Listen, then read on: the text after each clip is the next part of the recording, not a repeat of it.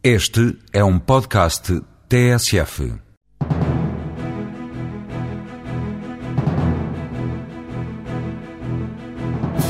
Até ao final do ano, a Laranja Mecânica espera dar os primeiros passos em Bruxelas. A agência de publicidade já está a desenvolver contactos para se instalar no país, depois de uma experiência bem sucedida em Espanha. Angola está de boa saúde e convida aos negócios. O apelo ao investimento português foi deixado em Lisboa pelo ministro adjunto do primeiro-ministro angolano. E é para lá que segue a central de cervejas com produção própria. A cervejeira anunciou o investimento de três fábricas em Angola para produzir uma nova marca.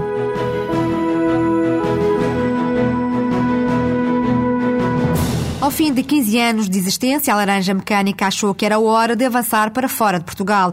A agência de publicidade entrou em Espanha no final do ano passado e quer agora acompanhar o percurso dos clientes em Bruxelas e Angola. Estes são mercados com potencial elevado, mas o diretor da Laranja Mecânica reconhece que os bons resultados vão ser mais lentos do que em Espanha. Em entrevista à jornalista Sandra Pires, João Monsanto revela que Madrid tem surpreendido pela positiva. Os multinacionais estão a olhar cada vez mais para Portugal e Espanha como um único elemento ibérico. Portanto, estão a juntar na área de marketing, logística e outras. Estão a juntar, estão a olhar para a Ibéria como uma única operação.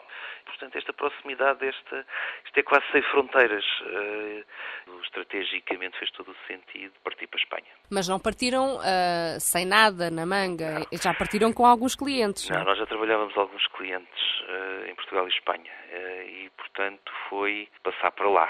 E começaram lá com quantos clientes? Nós começámos com três clientes lá. Agora estamos quase a fechar com mais, com mais três. Ou seja, a operação de Madrid é uma operação que, dentro de muito pouco tempo, vai ser bastante rentável.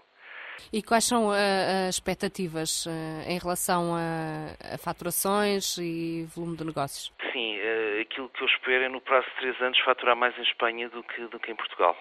Nós no ano passado faturámos 3 milhões e meio de euros em Portugal. Este ano vamos ultrapassar os 5 milhões e, portanto, espero em Espanha, no prazo de 3 anos, eh, ter a mesma faturação, ter essa faturação. E, entretanto, esperam ir para outras zonas de Espanha? Não faz muito sentido expandir, eh, expandir para outras zonas de mercado para já. Eventualmente Barcelona, mas só se eh, outro, outro tipo de conjunções. Barcelona hoje é mais capital sul da Europa do que cidade de Espanha, portanto, termos de negócios, portanto, há as grandes companhias, as coordenações sul da Europa, portanto, Portugal, Espanha, França, Itália, uh, têm muitas suas sedes em Barcelona e, portanto, é outro passo de, de captação de, de negócio. Como é que num mercado como o espanhol em que suponho que existam muitas, muitas empresas de publicidade, a laranja mecânica mesmo assim consegue ganhar o seu espaço? Sim. Obviamente que a operação da laranja mecânica em Espanha é uma operação pequena. Uh, primeiro ponto, portanto, não, não estamos a discutir uma operação que vá concorrer com as grandes agências espanholas, por enquanto. Quer dizer que há sempre espaço, há sempre em, todo, em todos os mercados, há sempre um espaço que só depende da qualidade e, portanto, e da, e da vontade e dos contactos, obviamente, e das estratégias comerciais, que está sempre disponível. Portanto, não é o mercado não é um mercado da grande dimensão, como é cá em Portugal, onde a laranja uh, está a crescer a um ritmo que vai discutir com as grandes agências portuguesas uh, a breve prazo. Ou seja, a laranja com, com a mesma faturação que tem em Portugal, se a tiver em Espanha, é uma pequena agência. Então, e depois desta aventura em Espanha, pensam ir para outros países? Uh, uma das questões estratégicas é também tentar estar nos países onde Portugal tem um peso na própria estrutura do país. Portanto, há uma questão que, é a questão de Angola, portanto, que é uma questão importantíssima neste momento. Uh, e outro local que nós estamos a estudar é Bruxelas. Porquê esta opção, Bruxelas? É sim, porque de facto a ideia da laranja é para já ter começar-se a expandir em termos de Europa e curiosamente há uma série de, de, relações e de empresas que estão com sede em Bruxelas, para além da proximidade, pronto, há muitos portugueses em Bruxelas e a proximidade à, à comunidade europeia um, e portanto há algumas oportunidades que nós temos e estamos a estudá-las para para poder eventualmente ter também um front office em Bruxelas. Quais são as expectativas de crescimento com estes dois países, caso se concretizem até o final do ano? Eu acho que, ao contrário de Espanha, estes dois países vão exigir um grande investimento, portanto, uh, o que, e o crescimento vai ser mais lento e mais complexo do que, uh, do que, do que o mercado espanhol, que é de facto uma grande oportunidade. O que eu espero de facto é que a laranja mecânica nos próximos três anos venha a triplicar a faturação que vai ter este ano. Portanto, este é talvez o, o segredo e a vantagem de uma empresa que se expande internacionalmente, é que sem grandes riscos pode fazer crescer o seu negócio muito rapidamente e com potencialidades uh, muito maiores do que, do que ficando aqui fechado em Portugal. Em Espanha, a Laranja Mecânica tinha previsto aplicar 100 mil euros no desenvolvimento do negócio, um investimento que o diretor da agência garante que já está quase coberto com os resultados obtidos nestes três meses de atividade.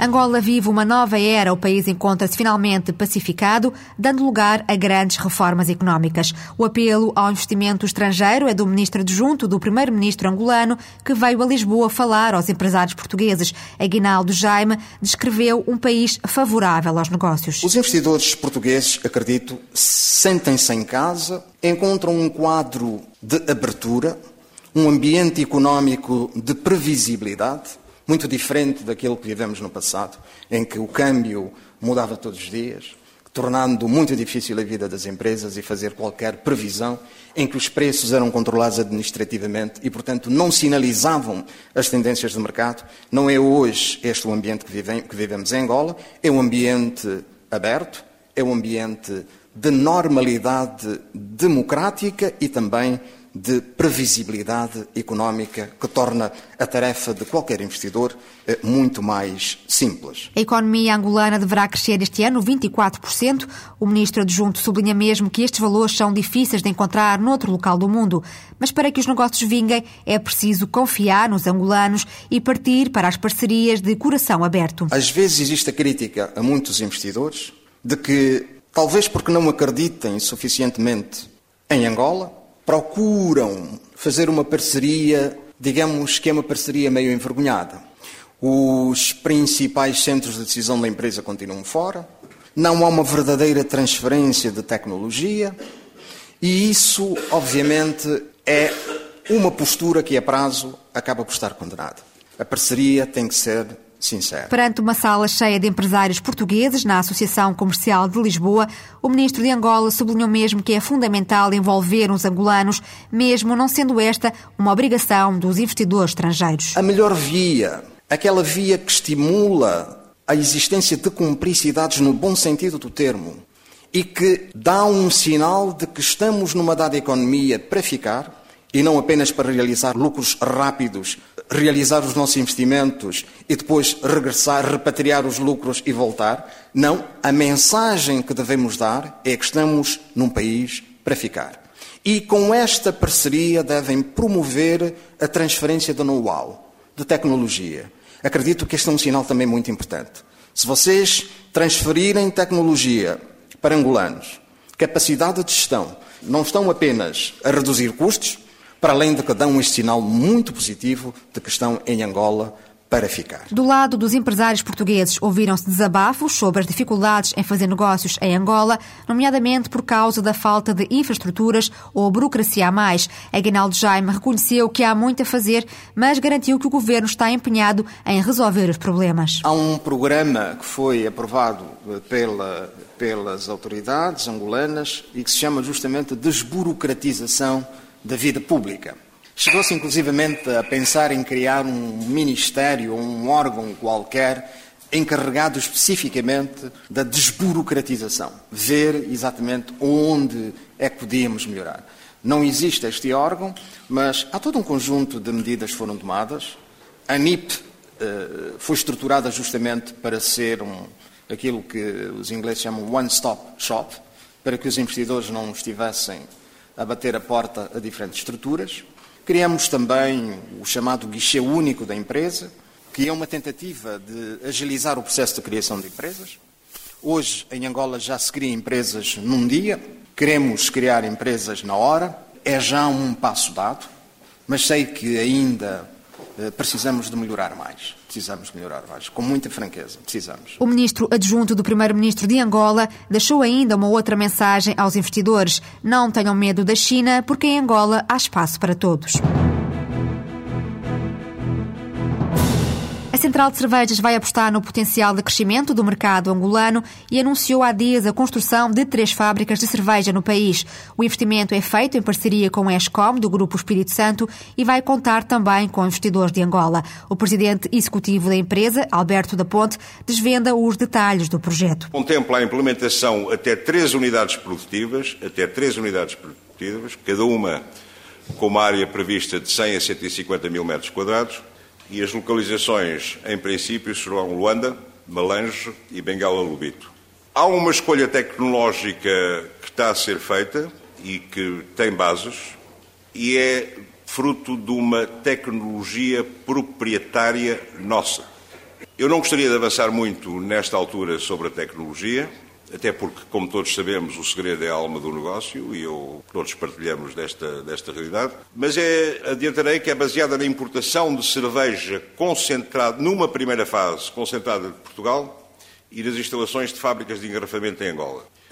Depois, numa segunda fase, a abraçagem, a própria abraçagem, que produz o concentrado de cerveja pura, será instalada em Angola, como é óbvio. Alberto da Ponte falava numa conferência promovida pela Associação Comercial de Lisboa, que contou com a presença do ministro adjunto do primeiro-ministro de Angola. Foi este o momento escolhido pela Central de Cervejas para revelar os planos. A ideia é produzir uma nova marca e não fabricar sagres. Prevê-se inicialmente uma capacidade produtiva de 120 a 150 milhões de litros, cerca de 15% do mercado cervejeiro angolano atualmente e não é para produzir sagres. É claramente para combater e dinamizar as marcas locais angolanas. E este é um ponto muito importante para nós. O investimento estimado é entre 150 a 200 milhões de dólares e prevemos cerca de 300 trabalhadores. A Central de Cervejas prevê então, numa primeira fase, importar concentrado de cerveja diretamente de Portugal, recorrendo a uma nova tecnologia. Alberto da Ponte explica as vantagens do processo. Poupança de custos ao nível dos custos de transporte e distribuição, dentro do próprio país, e ter uma produção, capacidade de utilização estável, evitando picos. Um dos problemas também que foi focado é ainda o acesso a, a determinadas matérias-primas e dentro dessas matérias-primas, a cevada, o lúpulo e o milho não são exceção. São produtos hoje que, mesmo na Europa, há perigo de escassearem. Não é só a inflação que têm tido, que só para a vossa informação é de 30% a 40%. Eu também estou aqui a justificar porque é que na realidade se encontra a cerveja mais cara atualmente e este é um, e este é um dos fatores, 30% a 40% de aumento nas matérias-primas, mas o grande problema é que podem escassear. Outras vantagens do investimento em duas fases é que a produção recorrendo à tecnologia do concentrado assegura a qualidade do produto, adianta o presidente da central. Permite também a entrada mais rápida no mercado angolano e até adaptar o negócio caso não corra bem. Porque instalando o garrafamento podemos competir no futuro no setor dos refrigerantes, no setor das águas, se por acaso a nossa capacidade não for suficiente. Eu estou convencido que isto não vai acontecer. Estou convencido que estaremos a falar mais em aumento de capacidade do que em capacidade excedentária. Mas não vai acontecer. É muito importante uh, dizer também que a nossa missão com este investimento é uma missão industrial, e uma missão de know-how. O presidente executivo da Central de Cervejas promete transferir conhecimento para os angolanos com este projeto de produção de cerveja. Este é um mercado apetecível que consome quase tanto como Portugal, cerca de 600 milhões de litros por ano.